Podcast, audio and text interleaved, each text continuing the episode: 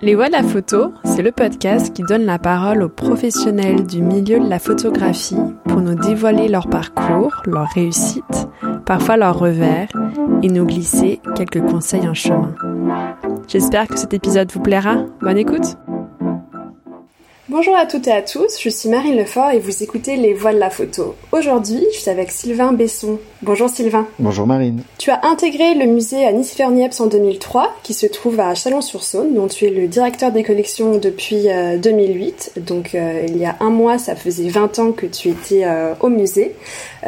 au sein du musée, tu es en charge une trentaine de fonds de photographes et tu assures la conservation et la valorisation des collections du musée. Donc là, on parle de plus de 4 millions euh, d'images photographiques euh, depuis l'invention de la photo par euh, Niepce en 1827 aux dernières avancées numériques. tu es aussi commissaire d'exposition, enseignant et tu as publié en 2022 une histoire de la photographie à travers les collections du musée Nicéphore Niepce aux éditions textuelles à l'occasion des 50 ans du musée. Voilà, donc j'ai essayé en quelques mots de te décrire euh, rapidement, mais l'idée dans cet entretien, c'est qu'on revienne vraiment euh, sur ton parcours et sur ton euh, métier de directeur, des de, directeur des collections de ce musée bien connu de tous, je pense. ma première question, tu la connais, c'est est-ce que tu pourrais revenir sur ta formation et sur ton parcours professionnel jusqu'à ton arrivée au musée en 2003 ah oui, bien sûr. Euh, alors j'ai une formation un peu atypique parce que je viens pas du tout de ce monde-là. Euh, je me destinais à être pharmacien au départ et euh, j'ai parcouru les méandres universitaires jusqu'à une licence de biologie cellulaire et physiologie animale. Et puis au bout d'un moment, j'ai décidé de l'arrêter. J'avais j'avais toujours eu envie de travailler dans les métiers de la culture et de l'image. Depuis tout petit déjà, je, je, lisais la presse et je découpais les journaux et je les classais. J'avais 10-12 ans, j'avais commencé comme ça. Et à un moment, je lui dis mais pourquoi j'en ferais pas ma vie? Parce que euh, faire des expériences sur des souris, au bout d'un moment, ça pose question quand même. Et, euh, et ça m'intéressait plus du tout. Et donc j'ai eu l'occasion de, faire une, formation universitaire à Mulhouse, qui m'a formé au métier de la documentation, de l'informatisation, de la gestion de, de collections, qui s'appelait Mecadoct à l'époque. Et grâce à cette formation, j'ai pu intégrer euh, l'iconothèque de l'ancien musée des arts et traditions populaires à Paris, le, le, musée fondé par euh, Jean-Jean Rivière, et de vacations en stage, de stage en vacations et autres contrats avec la RMN. Euh, j'ai travaillé plus ou moins de manière continue, euh, 4 à 5 ans, aux ATP, à l'iconothèque, à m'occuper des estampes. Voilà. Et les hasards de la vie ont fait que je me suis retrouvé euh, en Bourgogne et j'ai candidaté en, au musée Niepce en début 2003 à un moment où il cherchait quelqu'un pour informatiser les collections, pour mettre en place la base de données, pour euh, pour euh, pour euh, pour numériser pour numériser les, les, collections. Donc je suis tombé à point nommé parce que c'était pile ma spécialité. J'avais fait mes mémoires de maîtrise, l'année de muséologie de l'école du Louvre sur ce sujet-là, sur l'informatisation et les bases de données. Donc je suis tombé à point nommé. Et donc en mai 2003, j'ai commencé au, musée, au 23 mai plus précisément. Et depuis, bah, j'ai pu quitter cette maison euh, sous la direction de François Cheval quand je suis arrivé. Euh, on était, François était en train de d'étoffer l'équipe. Il y avait un projet de déménagement, il y avait un projet de d'agrandissement du musée, et on était nombreux à être recrutés dans ce cadre-là. Et d'ailleurs, euh, François Cheval est parti, mais la plupart de l'équipe est encore là. Euh, et, et même si le projet a été abandonné, ben on continue, on continue notre métier de conservation et de valorisation. Et en 2008 euh, bah, j'ai pris euh, j'ai pris la direction du service d'inventaire et de documentation et c'est à toi de parler maintenant. Oui, euh, du coup, je voudrais qu'on revienne un petit peu, un petit peu avant. est-ce que, est-ce que dans ta famille ou est-ce que dans tes, dans ton entourage, il y avait cette intention, cette cet intérêt pour euh, pour l'art, la culture ou alors les musées ou le côté archivage? Enfin, est-ce que euh, parce que du coup, euh, je pense que c'est c'est pas si simple de passer du côté scientifique à, l'art. est-ce que est-ce que est-ce qu'il y avait déjà à part effectivement cet intérêt que tu nous racontais d'enfants avec les magazines, mais est-ce que voilà, est-ce qu'il y avait d'autres expériences, d'autres petits jalons, je sais pas, un stage ou, ou des petites choses avant aussi de, de, de complètement euh, bifurquer? Eh ben non, pas du tout. En fait, c'est venu tout seul. Euh, c'est venu tout seul. Euh, le, rapport à l'image que j'avais, il était, euh, il était les mercredis après-midi avec mon grand-père devant la télé. C'est pas non plus foufou. C'était le samedi, aller au marchand de tabac, la grande aventure du petit garçon qui allait acheter les cigarettes de sa mère et le Figaro de son grand-père, et de dépouiller le magazine avec lui. Non, c'est euh, c'est c'est venu de, de, de, tout seul et et, et, et de moi-même en fait. C'est c'est très étonnant parce que j'ai pas du tout une culture. Euh, enfin, mes parents euh, mes parents n'ont pas du tout cette culture-là. Mes grands-parents non plus. L'entourage absolument pas. Ils sont tous ingénieurs ou médecins ou secrétaires. Ils travaillaient à la limite s'il y avait quelque chose qui rapprochait de ce que j'étais prêt à faire, c'était ma tante qui travaillait chez Ron Poulenc. Donc voilà, je parlais de pharmacie tout à l'heure. C'est limite la, la, chose qui aurait pu éventuellement alors que pas du tout d'ailleurs. Donc euh, non, j'ai aucun euh, aucun aucun entourage familial qui aurait pu encourager à ça, à part euh, à part une une lecture dévorante permanente de de, de, de supports imprimés avec des images, que ce soit de la bande dessinée, des magazines, des journaux que j'ai toujours que j'ai toujours lu, y a, y a, et que je trimballe de déménagement en déménagement d'ailleurs. Et du coup, en 2003, euh, quel, est, quel était un petit peu l'état du musée? Et, et, parce que du coup, c'est aussi intéressant d'arriver à un un, moment euh, de réflexion sur euh, sur un musée ou sur une entreprise, enfin en tout cas sur une structure qui se pose des questions pour évoluer. Quel était un petit peu l'état du musée en, en 2003 et puis du coup les, évolutions qui ont aussi suivi euh, qui ont suivi ta carrière, enfin en tout cas vu que tu as pu voir la suite, voilà le paysage en 2003 et les évolutions du musée jusqu'à maintenant en fait. En 2003, j'étais tout bébé, je me rendais pas compte de tout, mais euh, ce que j'ai assez vite compris, c'est que c'était un musée qui connaissait que son deuxième conservateur, qui avait eu un, premier conservateur pendant 20 ans, qui avait fait un travail remarquable d'accumulation, qui avait euh, qui avait euh, pris en compte les deux inventions de Niepce, qui étaient la photo et la photogravure. Ça, je l'ai compris tout de suite, parce que ça voulait dire qu'il y avait de l'imprimé, des négatifs, des planches contact, des tirages, tout ça était là, des appareils par milliers. Il y avait eu cette accumulation François Cheval était arrivé en 95-96 et euh, avait vite compris l'intérêt de cette grande diversité et, tout ce qu'on pouvait en faire. Euh, donc il a commencé à recruter des gens pour euh, bah pour ce projet, pour organiser le tri, pour documenter tout ce qu'il y avait parce que bah, à l'époque il y avait au tout début du musée il y avait le conservateur, une secrétaire et dix gardiens en gros, à partir de 80, il y a une équipe qui s'étoffe. Il y a toujours eu un laboratoire, mais qui était argentique. Et euh, à partir de 99, François euh, organise la numérisation, l'informatisation. Et moi, j'arrive dans ce contexte-là où, euh, eh bien, L'inventaire était toujours papier, il y avait des fiches papier, les vieux renvois à, papier, les fichiers papier euh, par auteur, par thème, par technique. Enfin bref, on était on était au, top de la documentation telle qu'elle pouvait se faire dans les années 60, 70, 80, mais il y avait un, vrai besoin de, documenter et enfin d'informatiser. Quand je suis arrivé avec la, la, dizaine de personnes que François a réussi à recruter sur une dizaine d'années, c'était très enthousiasmant parce que tout d'un coup on doublait l'équipe on doublait les moyens, il y avait un projet, il y avait de l'argent pour faire des études préalables, la ville de Chalon nous accompagnait, le ministère nous accompagnait. Euh, donc un, tout un tas d'études préalables pour améliorer la conservation, améliorer la numérisation, créer des dispositifs de médiation qui utilisaient le numérique, ce qui était quand même assez récent euh, et assez neuf, donc on, on défrichait. Donc c'était une période extrêmement enthousiasmante, vraiment.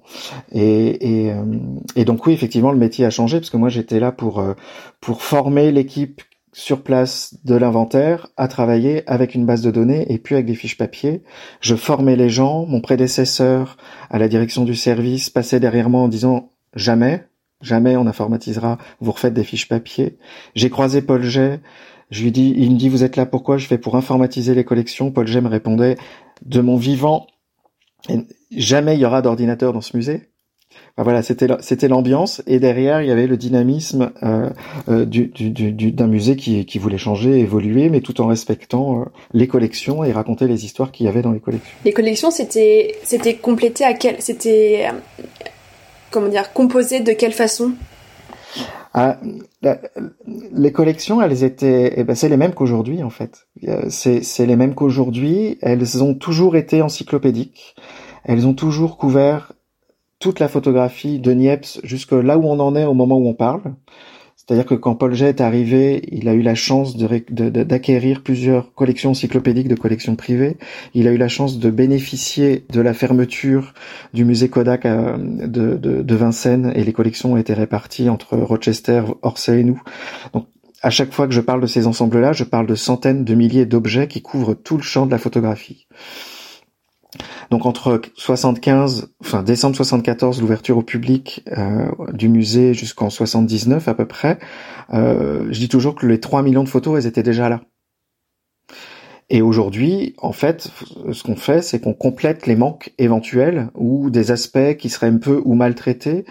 En tout cas, on peut parler de tout, mais pour en parler bien, ben, on continue d'étoffer où il y a toujours des fonds qui nous passent sous le nez, qui nous passent devant le nez, et on se dit bah ça, ça nous permet de raconter une histoire qu'on n'avait pas vue avec les fonds qu'on avait. Donc en fait, c'est que du. Maintenant, on pose des briques sur le socle primitif, en gros. Mais le socle primitif, il était là dès quand François est arrivé. Le socle des collections, il était déjà là, et, depuis, on ne fait que bâtir dessus.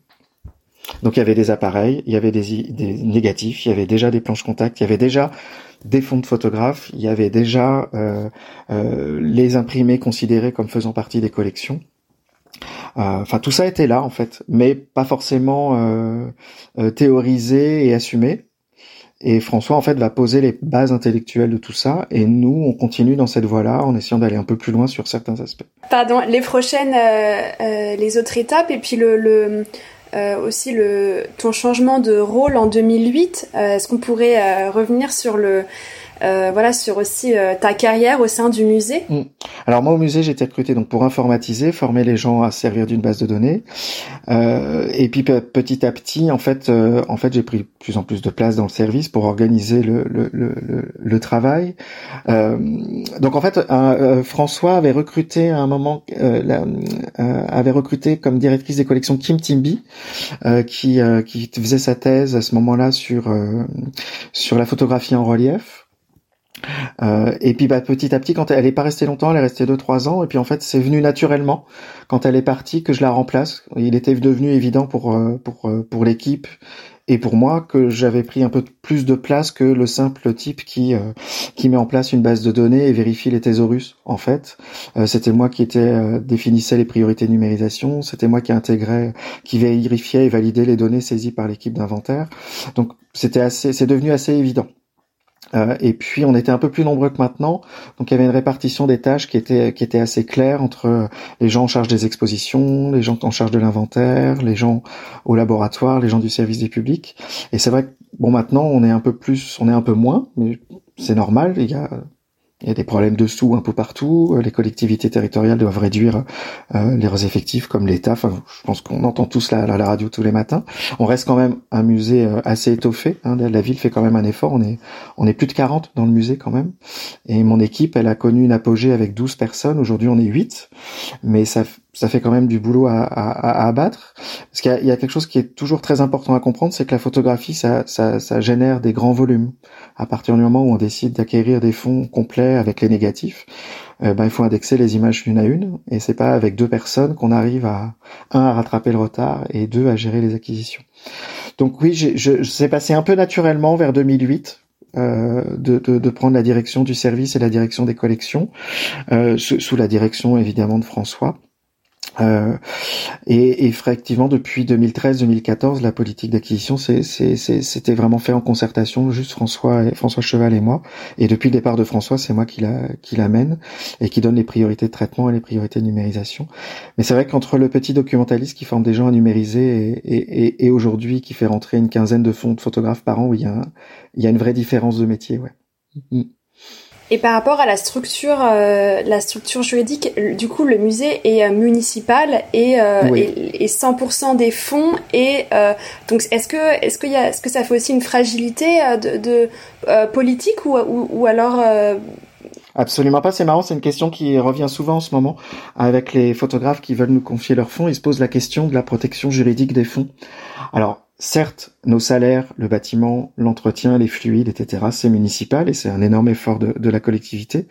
Mais par contre, le, musée est sous, sous, sous l'égide de la loi musée et du code du patrimoine. Donc, toutes les acquisitions qu'on fait, euh, toutes les restaurations d'œuvres qu'on fait sont soumises au contrôle technique de l'État par des commissions qui sont prévues par le Code du patrimoine.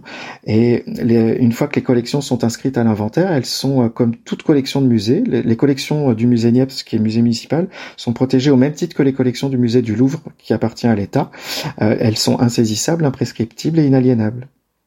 C'est-à-dire que ad vitam, jusqu'à ce qu'il n'y ait plus de planète Terre, notre mission, c'est d'en garantir la préservation et la valorisation quelle que soit euh, euh, l'obédience politique, quel que soit euh, tout ce qui pourrait se passer en termes de, de, de, de vote ou de, ou de décision politique, c'est, les collections sont protégées. Et le contrôle technique de l'État fait que si un jour ce qui n'est pas le cas du tout. Si, si des élus décidaient de fermer le musée, les collections seraient toujours préservées et l'État et les administratifs en place trouveraient des solutions pour que les fonds soient déposés dans des institutions qui seraient prêtes à les valoriser. C'est c'est une protection absolue. On est les seuls hein, à faire ça. De, euh, et malgré toutes les attaques que ce, ce, cette protection juridique euh, euh subit, euh, nos, nos députés tiennent bon et il n'y a pas de projet de loi qui remet en cause cela. Du coup, tu, tu nous parlais aussi du fait qu'il y a des acquisitions régulières de fonds de photographes. Est-ce qu'il y a eu des évolutions au niveau de ces acquisitions? euh, est-ce que c'est, est-ce, qu'est-ce qui est différent? Est-ce qu'il y a des choses plus compliquées? Euh, Voilà, est-ce qu'on pourrait revenir? Et puis aussi, quelles sont aussi les, les différences? Là, c'est, il y, a, plein de sujets, mais euh, quand, qu'est-ce qui est différent de gérer le, le, le fond d'un photographe décédé et d'un photographe vivant? Voilà, donc c'est plein de questions que j'ai sur le fait d'acquérir des fonds. Euh, les difficultés qu'il peut y avoir et qui, qui peuvent apparaître euh, ou qui ou qui sont plus là, mais en fonction des années, euh, du temps qui passe, et, et le fait aussi quelles sont les différences de de de, de gérer un des fonds de photographes vivants ou décédés. Alors il y a beaucoup de questions effectivement. euh, pour revenir aux toutes premières questions, l'évolution elle est claire et nette. Euh, Paul Jay acquérait des fonds de photographes par hasard. Euh, et ils sont peu nombreux et ils étaient plutôt euh, oui par hasard je c'est pas vrai par hasard mais euh, euh c'était pas une motivation en soi euh, donc il y avait des photographes qui s'adressaient à lui. Parfois il prenait, il considérait qu'il avait acquis le fond en, je sais pas, en rentrant 300 euh, photos représent tirages représentatifs d'un photographe. Euh, parfois, euh, quand il a récupéré en 1975, quand il a acquis la collection de Maurice Durville, qui avait une collection privée euh, du daguerreotype à la diapositive, en fait, quand il a acquis ce fond-là, il s'est aperçu que Durville était membre du, du, du groupe des 30-40 et le type avait une production euh, énorme en tant que photographe et on a récupéré négatif, planche contact, diapositive, tirage. Donc c'était pas par hasard, mais presque parfois. Euh, et à partir de François Cheval, à partir de 2009, on a une, on a eu, euh, le musée a eu une, une attitude très proactive sur le sujet, considérant qu'on ne pouvait pas parler de photographie et de l'évolution du métier de photographe sans avoir des fonds pleins et entiers sous les yeux et de voir comment est-ce que sur 40, 50 ans un photographe va, va évoluer. Alors pour certains photographes, on faisait des prélèvements, par exemple Patrick Tosani, on a euh, plusieurs de ses séries dans les collections, donc c'est des tirages produits. Je on peut pas dire et considérer qu'on a le fond photographique de, Patrick Tosani, mais on, peut suivre l'évolution de sa carrière et l'évolution de ses séries avec, le temps. Mais euh, il est vrai qu'avoir un fond complet euh, sous les yeux, c'est quand même plus pratique. Et donc à partir de 2009, on va expérimenter de prendre un fond plein et entier en entier, négatif, planche contact, tirage, tirage d'expo, qui sera celui de Peter Knapp. Et là, surtout, on va mettre en place notre méthode de travail à nous, parce qu'on savait pas faire. Euh, enfin, on savait pas faire. On savait faire sans savoir faire, mais se consacrer exclusivement au fond d'un photographe et, et dire il y a une personne pendant trois ans, elle va faire que ça. Et comment on bosse et donc on a expérimenté, on a donc à l'époque c'était Audrey Waro qui est au CRP, au CRP qui euh, travaillait au musée, qui a travaillé sur le fond de Peter Knapp euh, pendant trois ans pour aboutir à une exposition rétrospective de Peter Knapp. Et une fois qu'on a ouvert cette expo, on a dit ouais c'est bon, on sait faire. Et puis il y a eu le bouche à oreille, il y a eu nos activités d'aller voir des photographes. Et entre 2009 et 2021, on a rentré, j'aime pas ce mot-là, mais on a acquis euh, une trentaine de fonds. Et au moment où je rédigeais le, le, le, le livre sur les collections euh, qui est sorti l'année dernière, et au moment où j'ai fini d'écrire la dernière ligne, du moment où j'ai fini d'écrire la dernière ligne, au moment où il est sorti, à savoir six mois, bah, il y a dix fonds qui sont rentrés. Le livre, il est déjà obsolète. Et au moment où je parle, et au moment entre le moment où le livre est sorti et le moment où je parle, il y en a dix autres qui sont rentrés. Parce qu'en fait, aujourd'hui, on a acquis un savoir-faire. Et surtout, la vraie différence, c'est que euh, il y a énormément de besoins. Euh, il y a 20 ans, les photographes, ils se posaient pas encore la question, ils étaient actifs, euh, même s'ils étaient à la retraite, leur fonds, ils le géraient, ils étaient diffusés, etc. Sauf qu'il y a quasiment plus personne qui diffuse, les gens vieillissent ou décèdent, et ça se retrouve, les fonds se retrouvent sur les genoux des, des ayants droit. Et donc effectivement, il y a eu cette évolution-là, c'est qu'il y a eu une urgence à un moment, et heureusement qu'il y a eu nous et la médiathèque de la photographie du patrimoine pour faire ce travail systématique, pour acquérir ces fonds-là, et heureusement qu'on est aidé maintenant par d'autres institutions. Mais jusqu'il y a encore 10-15 ans, euh, il n'y avait pas grand monde qui s'occupait de ces fonds-là, qui, qui allait aller à la poubelle en fait. Donc oui, il y a une évolution parce qu'il y a une prise de conscience des institutions, et il y a une prise de conscience des photographes et de leurs ayants droit. Alors, je crois que j'ai répondu à pas mal des premières questions là. Alors on va pouvoir enchaîner sur la deuxième. La deuxième, c'est quoi? C'était la différence entre les vivants et les morts, en gros, pour faire simple. Euh, je dirais qu'il n'y en a pas, parce qu'il y a des vivants, ils s'en foutent une fois que c'est là, pardon d'être un peu vulgaire, et il y a des morts, les ayants droit s'en foutent après ou pas, une fois que c'est là. En fait, il y a, pour chaque photographe, les, cas sont uniques en fait. Nous, on essaye de rationaliser, de simplifier les rapports au maximum, que tout soit clair et que le fonctionnement soit le même pour tous. Mais c'est impossible parce qu'on est tous des êtres humains. Et effectivement, euh, il y a des photographes pour qui les ayants droit sont très très présents. Il y a des ayants droit, ils sont présents pendant deux ans, puis quand ils voient que ça tourne, euh, bah ils sont contents et tout va bien et ils nous laissent tranquilles. Et nous, on peut travailler sereinement. Euh, et quand il y a un souci, c'est nous qui revenons vers eux. les photographes vivants, bah écoutez là, je... c'est marrant ce que vous me dites, qu'on vient vendredi, enfin la semaine dernière, mercredi, on a inauguré deux expositions qui sont deux expositions faites à partir de fonds de photographes. le premier, c'est celui de Kate Barry. Elle est décédée il y a dix ans. Les ayants droit sont ceux qui sont. Euh, il y a des agents. Euh, et chez les ayants droit, ils ont des agents aussi. Et ça a été d'une simplicité absolue. J'ai eu l'impression qu'on nous faisait totalement confiance. On envoyait au fur et à mesure. Euh, on a eu deux ans pour bosser. Ils ont été rassurés par ce qu'ils voyaient. Ils ont découvert l'exposition au dernier moment, le jour du vernissage, et tout le monde était content. Et c'est une vraie fierté pour nous, mais c'est, c'est, c'est, c'est, ça aurait pu se passer autrement. Ça aurait pu être quelqu'un d'autre, d'autres interlocuteurs, et ça aurait pu être beaucoup plus compliqué. Un fond dont je tairais le nom, c'est compliqué, j'ai tout sauf envie de l'exposer à nouveau, par exemple. Je ne dirais pas le nom.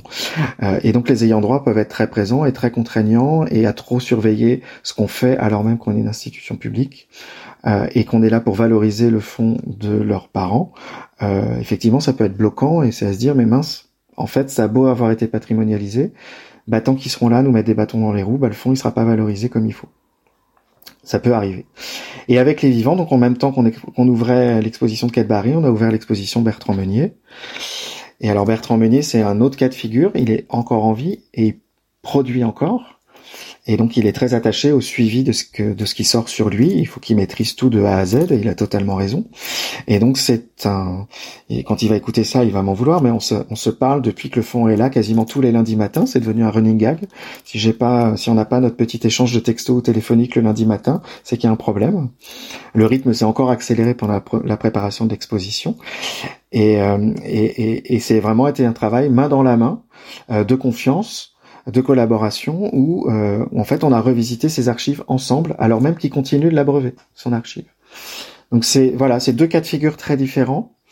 Et, euh, et, et, et, me faites pas dire ce que j'ai pas dit. Avec la morte, c'était facile, et avec le vivant, c'était pas facile. En fait, c'était des relations fluides dans les deux cas, très agréables, de confiance, mais aussi parce que bah, ça fait 20 ans qu'on le fait. Mais avec d'autres photographes, ça se passera moins bien, j'en suis sûr, et ça se passera beaucoup moins bien plus tard, j'en suis sûr. Mais y a pas, pour moi, je vois pas de différence en fait, parce qu'on a toujours un interlocuteur en face, qu'il soit l'auteur ou, l'ayant droit, on a toujours un interlocuteur en face, et ça dépend après des relations euh, faciles ou pas, de la peur que l'institution fasse des bêtises. Et je suis peut-être trop long, mais euh, euh, c'est pour ça que depuis le début, on propose des solutions parfois à double détente. C'est-à-dire qu'on propose non pas une acquisition tout de suite, mais plutôt un dépôt. Ce qui fait que pendant 2-3 ans, ça nous permet de voir si on peut travailler ensemble. Et si on peut travailler ensemble, à un moment on discute, on dit bon, un dépôt c'est bien, mais ça reste quand même de l'argent du contribuable, on n'est pas là pour entretenir un bien privé ad vitam. Euh, il y a un moment, il faut quand même clarifier le, statut. Bon, on s'entend bien, on continue. Bon, du coup, on acte la, on acte la donation, l'achat, etc. Euh, et puis il y en a, euh, c'est ici les yeux fermés, ils nous font une confiance absolue. Vraiment, ça dépend des gens. Là, il y a fin de, fin de, mon discours, mais euh, par exemple vendredi, j'avais un rendez-vous pour la première fois avec un photographe libanais qui m'a jamais vu. On a eu un entretien de 10 minutes. Le fond, il est quasiment sûr de finir au musée Niepce.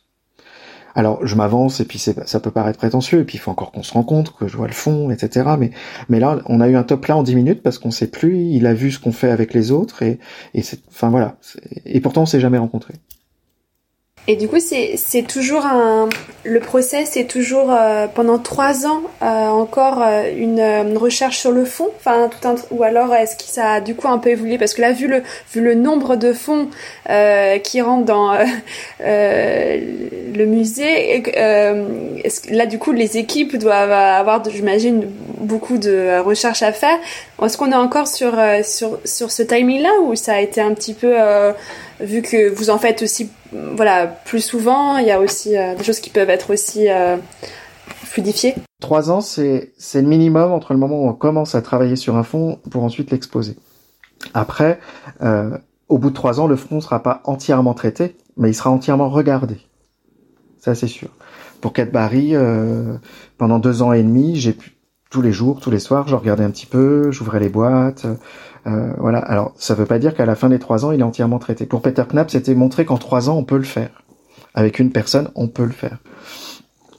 Euh, par contre, pour préparer une exposition, oui, c'est trois ans de boulot, mais quel que soit le sujet, que ce soit pour un fond de photographe ou un autre sujet, c'est pour moi, c'est deux à trois ans de boulot minimum. Oui, mais le, délai pour traiter un fond, effectivement, euh, Jean-François Borret, par exemple, pendant trois ans, on a travaillé sur le fond pour faire l'exposition rétrospective où on a sorti des choses qui étaient peu ou pas connues. Euh, mais physiquement, le fond, il est, loin d'être fini de traiter. Le monsieur, il a fait clic-clac au moins un million de fois. Mais c'est l'avantage que les collections soient inaliénables, insaisissables, imprescriptibles et qu'on travaille sur le temps long.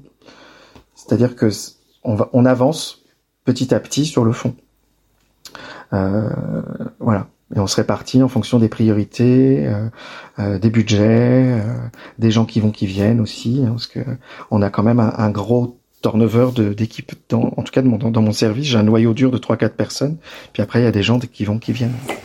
Et en quoi consiste euh, ton quotidien entre tes euh, différents projets, euh, enfin entre les collections du musée, l'enseignement, le commissariat et l'écriture que tu as pu faire l'année dernière Voilà, un petit peu pour savoir comment comment comment ces différents projets qui sont qui, sont liés par la même par la même passion, mais comment comment ils s'articulent entre eux?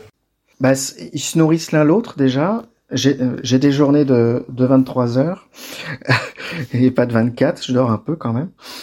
Euh, non, non, on se rigole, mais euh, bah, tout ça est, est, est complètement euh, nourri l'un l'autre, c'est-à-dire que quand on, quand je préparais le livre sur les collections et les 50 ans du musée, en même temps, on est en train de préparer une exposition sur les 50 ans du musée. Euh, les confinements ont fait beaucoup de bien aussi pour l'écriture parce qu'ils ont permis de rattraper énormément de retard et de se plonger. Par exemple, le livre sur les collections, en fait, il est né du confinement. Il est né de, de, de, de trois mois enfermé chez soi, à, à, se dire bon bah il y a un moment, euh, c'est bientôt les 50 ans du musée, je m'ennuie, je suis chez moi, je dois faire trois rondes par jour au musée pour vérifier qu'il n'y a pas le feu, pas d'inondation et pas d'intrusion. Eh ben ça me laisse deux fois trois heures d'affilée entre mes rondes pour euh, pour réfléchir. Le chemin de fer s'est construit pendant ce temps-là en fait, par exemple. Et puis bah l'écriture en fait, euh, à partir du moment où quand vous faites donc mon quotidien, c'est de gérer la collection, donc en termes de conservation, de documentation euh, et de gérer les rotations du parcours permanent. Donc on est toujours en train de réfléchir sur des petits bouts de l'histoire de la photographie pour changer ses murs. On est toujours à aller voir dans telle réserve parce que c'est celle-ci qu'il faut traiter parce qu'elle commence à être un peu, euh, euh elle n'a pas été reconditionnée, donc il va falloir quand même s'en occuper. Donc on plonge dedans, donc on plonge sur un micro sujet. Donc on est toujours en train de regarder des bouts de l'histoire de la photo et de se documenter dessus. Ça n'arrête jamais. Donc le quotidien, il est très, euh, il est très occupé et il passe de, il passe de euh, l'histoire de la diapositive dans les années 37-38 euh, et c'est tout début à, euh, à, à, un documentariste qui nous écrit, qui lui demande de faire un point sur l'invention et Niepce, qu'il il aimerait dire pas trop n'importe quoi et il a besoin de nos repros de Niepce pour faire son film. Voilà. Et ça c'est en une demi-heure de temps, on passe de l'un à l'autre. mais ça c'est le quotidien de tous les gens qui s'occupent de, de fonds un peu protéiformes comme ça, je pense. Et le, le, livre, en fait, il, est, il est, il est. J'enseignais déjà avant, mais le livre maintenant me donne une matière première énorme pour donner les cours, parce que c'est ça qu'on vient chercher euh, quand on me demande d'intervenir, que ce soit euh, à l'Institut national du patrimoine ou, euh, ou bientôt à l'école du Louvre. Ce qu'on vient chercher, c'est ça, c'est cette histoire qui qui n'est pas la mienne en fait, qui est bien, qui même pas celle que j'ai écrite, mais celle que les collections du musée racontent. C'est-à-dire que les collections, elles ont été constituées avec un point de vue, pas forcément théorisé par Paul, mais bien présent, théorisé par François et bien présent. Et moi, je suis, euh, je suis l'enfant de, de, cette collection et des discours qui ont nourri cette collection et qui ont contribué à ces acquisitions-là. Et c'est ça qu'on vient chercher quand on me demande de venir parler euh, d'histoire de la photo euh, dans ces endroits-là. Et les collections, elles sont accessibles? Sur rendez-vous à tout à chacun. C'est, euh, faut jamais oublier, on est payé par les impôts des gens. C'est le contribuable qui fait que ce musée existe. Il y a les décisions politiques, bien sûr. Euh, la mairie euh, soutient ce musée avec ses salaires, etc. Mais euh, les collections sont, appartiennent à tous, en fait. Et, et, et, mon salaire est payé par les contribuables chalonnais et donc et pas que et donc tout le monde est invité à venir à venir consulter mais encore une fois sur rendez-vous parce que ça se prépare une, euh, une, une, une, consultation. Il faut qu'on sorte les objets avant. Il faut euh, il faut faire les fantômes euh, de, de, là où étaient les boîtes pour bien signaler qu'elle est sortie. ça met à disposition du personnel qui ouvre les boîtes et, et qui reçoit les gens. Donc c'est sur rendez-vous, mais n'importe qui peut venir consulter. L'autre jour, c'était marrant, c'était un agent d'accueil qui vient d'être recruté au musée. Son grand-père était photographe amateur il a pu ses appareils, il a pu ses, son matériel. Et elle nous a demandé si on pouvait organiser une consultation pour qu'il voit euh, les mêmes modèles que ceux qu'il employait il y a 40, 40, 50 ans, quoi donc on a eu une petite demi-heure, donc on, ça nous c'était une demi-journée de préparation de sortir les appareils, mais du coup ce monsieur a pu revivre euh, sa jeunesse avec ses appareils, alors c'est pas les siens, mais euh, les mêmes modèles, et il était tout heureux, et c'est ça qu'on sert aussi. Tu as pu nous euh, parler des évolutions que, que tu as pu voir au niveau des fonds et, au niveau des pardon au niveau de comment le fonds a été composé, et les, les différents exemples de d'acquisition que vous pouvez avoir, mais est-ce que du point de vue métier euh, quelles sont euh, les évolutions que tu as pu voir euh, d'une façon technique, d'une façon politique, sociale? Est-ce que voilà, est-ce qu'il y a des quels sont un petit peu les, les changements que tu as pu voir? Je crois qu'il y a des changements à tous les points de vue. mais le, le, point de vue le plus terre à terre, quand on nous demandait des, des visuels avant, quand je suis arrivé au musée, quand on nous demandait des visuels pour illustrer un article, eh ben on envoyait des diapositives. Et maintenant, j'envoie 48 euh, transferts par jour. Ça déjà, pour moi, c'est un changement très marquant en fait. C'est cette logistique qu'entraînait de dupliquer les collections euh, sur des diapositives pour ensuite les envoyer, négocier qu'on nous les retourne, euh, l'envoi des justificatifs de publication avec. Enfin bref, c'était comme toute comme comme tout fond de presse, comme tout fond d'illustration de, de, par l'image en fait. Ça, tout le monde fonctionnait comme ça, même les musées. Et maintenant, on envoie tous des WeTransfer. Et euh, donc ça, c'est une évolution très terre à terre, mais que je trouve assez symptomatique des 20 dernières années, parce qu'elle souligne que le numérique a gagné aussi dans la pratique des photographes, à part quelques irréductibles comme Bertrand Meunier qui continue de faire des prises de vue en argentique et de tirer en argentique voilà, il y a cette évolution-là. Après, euh, ces dernières années, il y a deux évolutions qui sont très prégnantes, euh, qui sont euh, bah, MeToo est passé par là. Euh, la manière dont on est regardé, dont on est scruté, dont on est jugé euh, sur la présence ou non de femmes photographes dans les fonds. dans les expositions, dans les acquisitions, ça c'est quelque chose qui, moi, qui me surprend parce que ça n'a jamais été un sujet, mais que je comprends totalement que pour pour elle, c'en est un. Mais quand on, à chaque fois qu'on pose la question, on s'aperçoit que nous, le musée, on, naturellement, sans se poser la question, on a du 50-50 en termes d'acquisition et d'exposition. Mais depuis 25-30 ans, en fait, déjà, Paul, euh, là en ce moment, pour, euh, je, prépare euh, ce qu'on va reverser sur le, le, le site d'Iconos Photo, qui est l'ancien portail Arago. Je suis en train de reprendre tous les fonds un par un, toutes les lignes d'inventaire depuis 74 pour, pour, pour vérifier les données que je vais reverser. C'est quelque chose qui prend pas mal de temps. Et je m'aperçois que Paul Jet déjà faisait euh, des acquisitions indifféremment euh, homme-femme. François faisait indifféremment acquisition homme-femme, m'aperçois que quand depuis que c'est moi, c'est pareil, c'est indifféremment, c'est pas le sujet. Le sujet, c'est qu'est-ce que ces gens racontent sur la photographie et quel est quel est le discours que nous on va avoir sur la photo et quel photographe nous nous accompagne là-dedans. Il se trouve que bah, c'est du 50-50, mais mine de rien, ça revient toujours dans les conversations aujourd'hui et c'est très très bien parce que bah euh, même si chez nous c'est pas vrai, on ne peut nier que que qu'elles ont parfois été oubliées voire très souvent, et qu'il y a d'autres problèmes que, que, que, ça pose aussi. Euh, et l'autre évolution qu'on pourrait voir aujourd'hui, c'est la multiplication, je trouve, depuis quelques années, des thèmes de l'écologie. Dans tous les dossiers qu'on nous propose pour des résidences ou dans des lectures de portfolio, de plus en plus l'écologie revient. Euh, et, euh, et, je trouve ça, je trouve ça assez visible, assez intéressant. Euh, et je reparlais, je parlais du numérique tout à l'heure aussi. On, a et là du coup c'est contre-écologique, mais un retour à l'argentique aussi. C'est-à-dire qu'on a de plus en plus de jeunes gens qui euh, qui reviennent à l'argentique, qui reviennent aux matériaux et qui euh, et qui euh, qui s'interrogent aussi sur l'écologie de ce système argentique. Donc c'est ça depuis 4-5 ans cette évolution là elle est très très visible. Juste parenthèse c'est vrai que la, question écologique euh, liée au numérique je pense qu'elle se pose parce que le, les serveurs euh, qui stockent euh, nos fichiers de photos, ou nos, mm. nos informations peuvent aussi avoir un, un, aspect, enfin peuvent aussi polluer d'une et en et vu qu'on a un volume d'images qui, qui est aussi de plus en plus euh, fort, enfin je, je, euh, je pense que tu dois le voir, mais je, je, pense que maintenant quand on vous apporte des fonds, des, les, les, quand c'est la photographie numérique, euh, j'imagine qu'on doit être sur des volumes qui doivent être encore plus importants euh, que sur que quand on était sur du pap sur de l'argentique où euh, il y avait aussi euh, euh, il y avait il y avait aussi il y avait moins il y avait je pense beaucoup de volume mais quand même un peu moins j'imagine aussi oui alors c'est c'est vrai que ça c'est une c'est c'est un aspect qu'on a dont on n'a pas parlé j'aurais pu en parler mais effectivement il y a ce, ce cette question là se pose. L'argentique un fond de photographe argentique en vrai si vous n'avez pas de tirage d'exposition ça tient dans une étagère parce qu'il faisait peu de tirages. Les tirages de lecture, il restait, euh, il restait au magazine, à la rédaction du magazine, parce que voilà. Euh, euh, donc ça tient dans une étagère. Euh, par contre, euh, par contre, il y en a d'autres qui sont plus prolifiques. Jean-François Borret ou Sauvageau, par exemple. Sauvageau, il a fallu que je, j'étais à deux doigts de louer un smirmorque.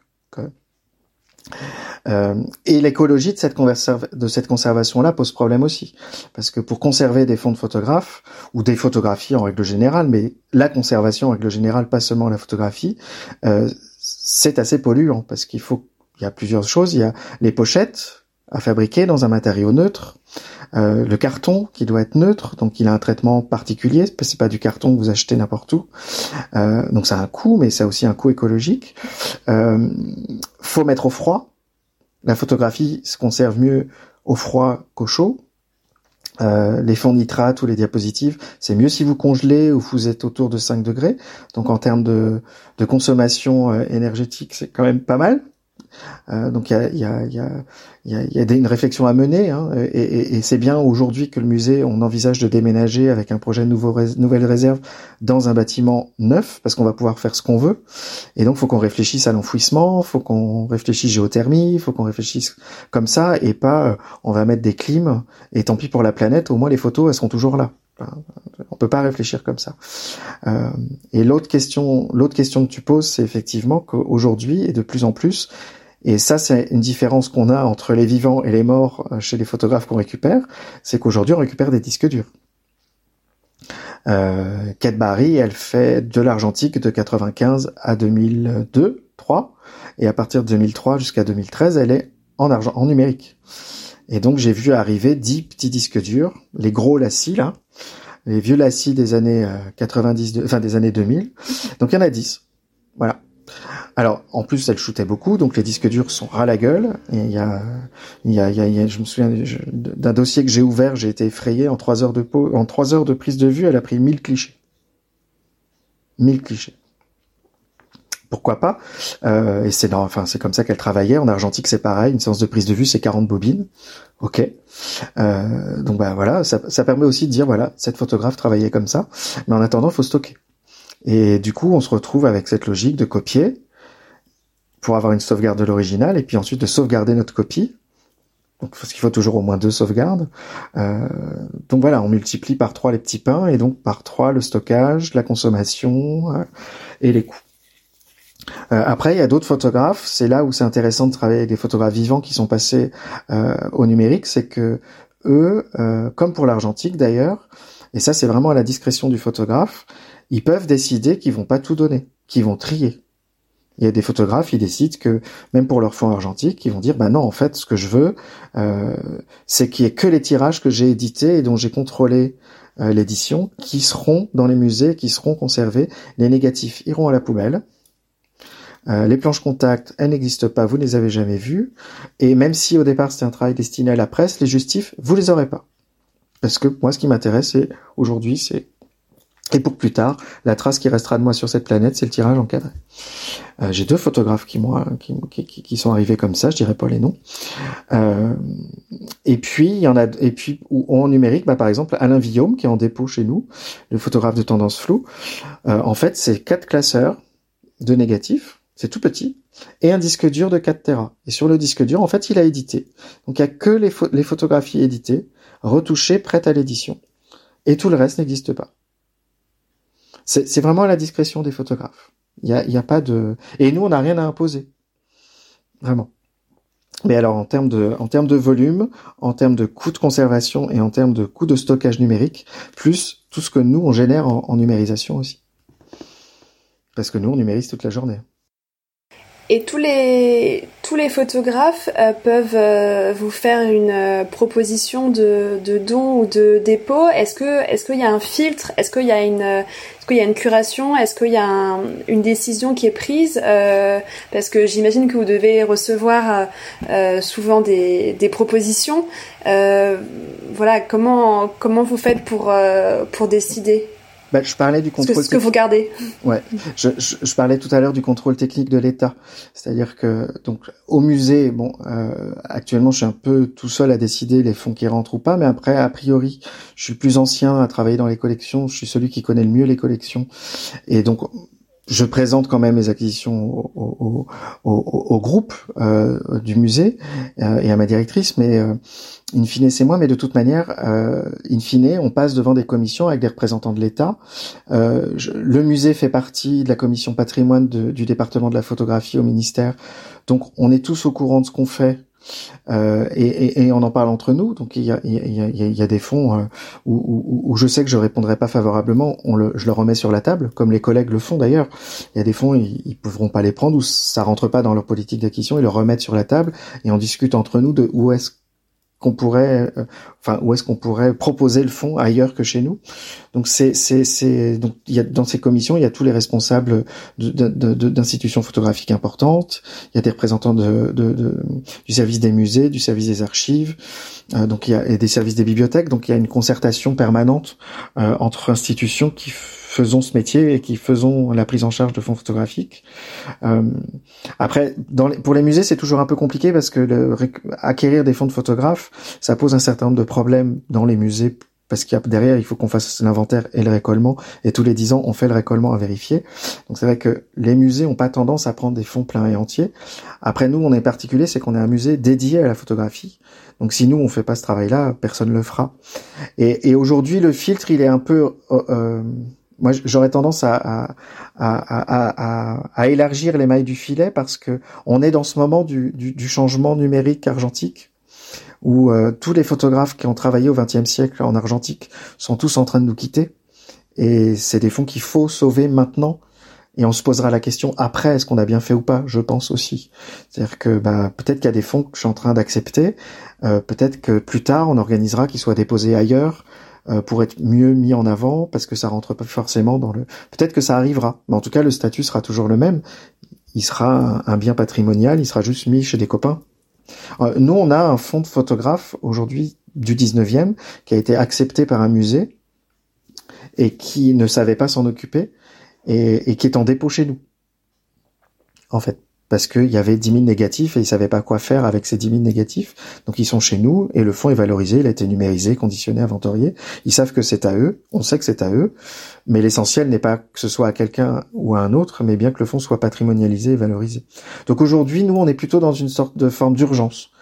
Il faut sauver les fonds de photographes. Euh, effectivement, on pourra pas tous les sauver, ça c'est sûr.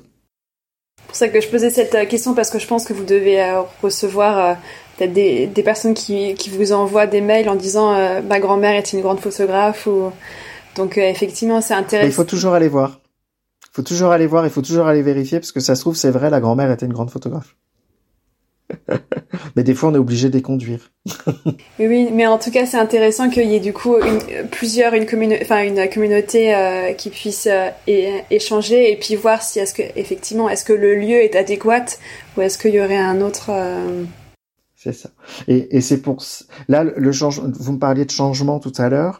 Ce qui a changé depuis 4-5 ans aussi, c'est la prise de conscience par le ministère et les institutions qu'on n'était pas tout seul dans notre coin à conserver des fonds et que à un moment le ministère a joué son rôle de concertation euh, et on s'est parce que vous savez moi j'ai et mes collègues vous en parleront il y a des fois on s'est retrouvé convoqué chez des ayants droit et en discutant et en faisant notre, en, faisant l'article pour essayer de récupérer le fonds chez nous on s'apercevait que la veille il y avait eu la médiathèque. Le lendemain il y avait le musée d'art moderne. Le sur en fait euh, on passait un oral alors non, c'est pas ça le sujet. Le sujet, c'est euh, est-ce que vous voulez patrimonialiser le fonds de votre papa ou votre maman? Et, et, et, et, c'est pas, on fait, on, travaille tous très bien en fait. Donc c'est pas la peine de nous mettre en concurrence. L'idée, c'est que il faut que ce soit au bon endroit et que ce soit patrimonialisé. Et, depuis 4-5 ans, ça c'est un vrai changement avec une vraie concertation. Euh, et le, le travail qu'ils ont fait en éditant le livre Photographie Plus tous les ans, par exemple, je pense aide aussi les ayants droit et les photographes à savoir qu'il n'y a pas que la médiathèque, il n'y a pas que le musée Niepce, il n'y a pas que la BN, il n'y a pas que euh, euh, que les grosses maisons. Euh, il y a d'autres gens qui s'occupent de photographie, il y a d'autres gens qui accueillent des fonds. Et, et ça, c'est un vrai changement par rapport à avant et qui est bien qui est bienvenu parce que et la médiathèque et le musée Niepce, il y un moment on va exploser si on prend tout le monde. Donc c'est bien de se partager le travail. Ma dernière question, c'est une question un peu euh, générale. C'est est-ce que tu aurais euh, des, réponses que tu pourrais apporter euh, à des photographes ou à des ayants droit, peut-être par rapport aux mails que tu reçois régulièrement Est-ce qu'il y aurait des, des conseils que tu pourrais que tu pourrais donner? J'ai pas de, enfin, non, c'est très très, ça serait prétentieux. Donc non, non, j'ai pas de conseil à donner. Euh, le conseil que j'ai à donner, c'est, c'est, c'est, s'ils m'écoutent, mais je sais pas s'ils m'écouteront, mais c'est, c'est, c'est qu'il faut, faut se renseigner et il faut jamais hésiter à aller voir les gens. Euh, quand, quand, on entend des photographes qui viennent dans des colloques, qui disent de toute manière, il y a rien en France pour s'occuper des fonds de photographes, euh, etc., etc. Ça, ça arrive encore souvent. Euh, et des photographes connus. Euh, euh, venez nous voir, allez voir les institutions. On est tous euh, bienveillants et on a tous très envie de sauver, euh, sauver. Entre, j'aime pas ce mot, mais en tout cas, s'occuper des photos, c'est notre métier et et, et plutôt plutôt on, on est en contact avec eux, plutôt ils viennent nous voir plutôt on peut leur donner les bons conseils pour euh, organiser en amont parce que euh, plus euh, plus ils nous contactent tard, euh, moins on pourra bien s'en occuper parce que il y aura énormément de pertes d'informations. Euh, et, donc ça c'est pas évident parce que c'est difficile parce que nous on peut pas être proactif à sauter sur les photographes. On n'est pas des vautours. On peut pas se mettre autour de la table en disant ah celui-là il a 83 ans. Qui c'est qui l'appelle? Faut qu'on récupère le fond. Non, ça marche pas comme ça. On peut pas être proactif comme ça. Il y a trop de photographes. Pourquoi est-ce qu'on irait voir celui-là et pas un autre? Donc c'est à eux de faire la démarche de venir nous voir. Eux, s'ils ont envie que le fond soit sauvé ou préservé, exploité. Et par contre, plus ils auront organisé en amont, plus ils auront sauvegardé de choses. Par exemple, ne jetez pas les agendas, ne jetez pas les courriers, euh, ne jetez pas les bons de commande. Pensez aux historiens, aux archivistes de plus tard, quand ils devront retracer la carrière de l'un ou de l'autre. Plus vous en laissez, mieux on peut travailler. Ça, c'est, voilà. Après, euh, c'est, on est là. Euh, n'hésitez pas à venir nous voir. Et on est très nombreux et de plus en plus nombreux. Et il y a de plus en plus de manifestations qui sont organisées pour justement dire qu'on est là pour s'occuper de vous. Mais il faut venir nous vous, nous voir nous parce que nous on peut pas tous aller vous voir. Et parfois on peut pas deviner que vous existez.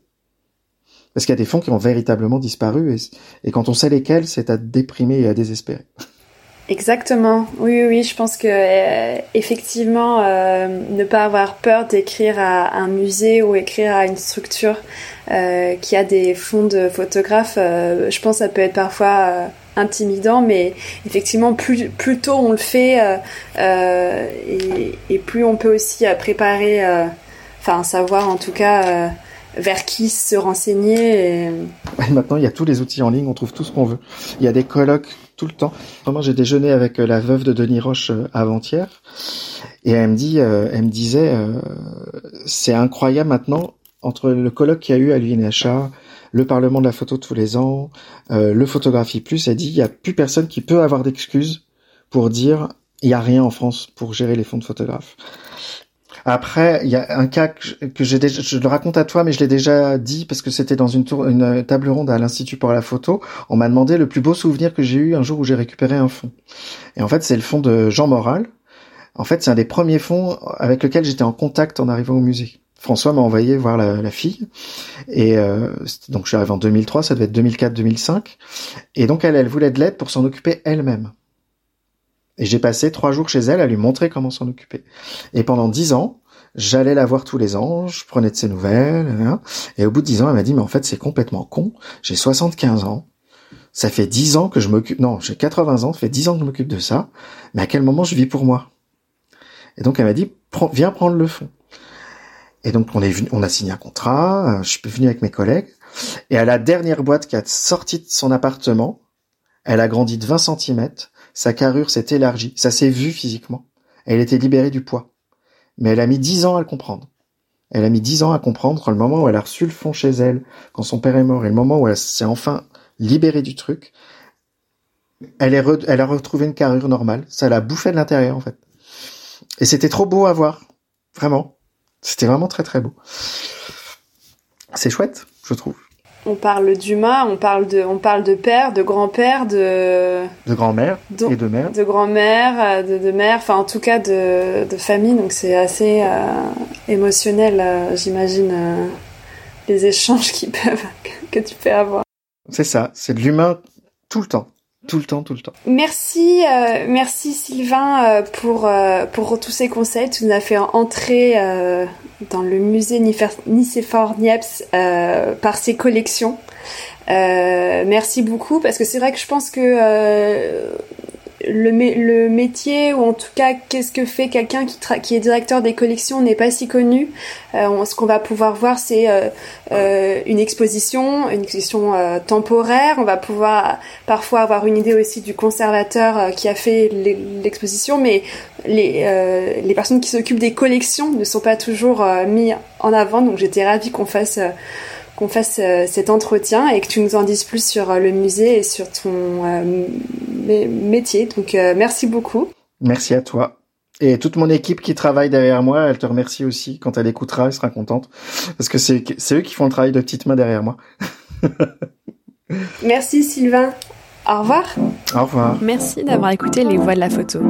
Pour faire connaître le podcast à plus de monde, je vous invite à laisser un commentaire et 5 étoiles sur Apple Podcast. Si vous voulez me faire part de vos remarques, m'indiquer des personnes que vous souhaitez entendre ou en savoir plus, vous pouvez me suivre sur les réseaux sociaux, sur Instagram, LinkedIn et Facebook. À très bientôt!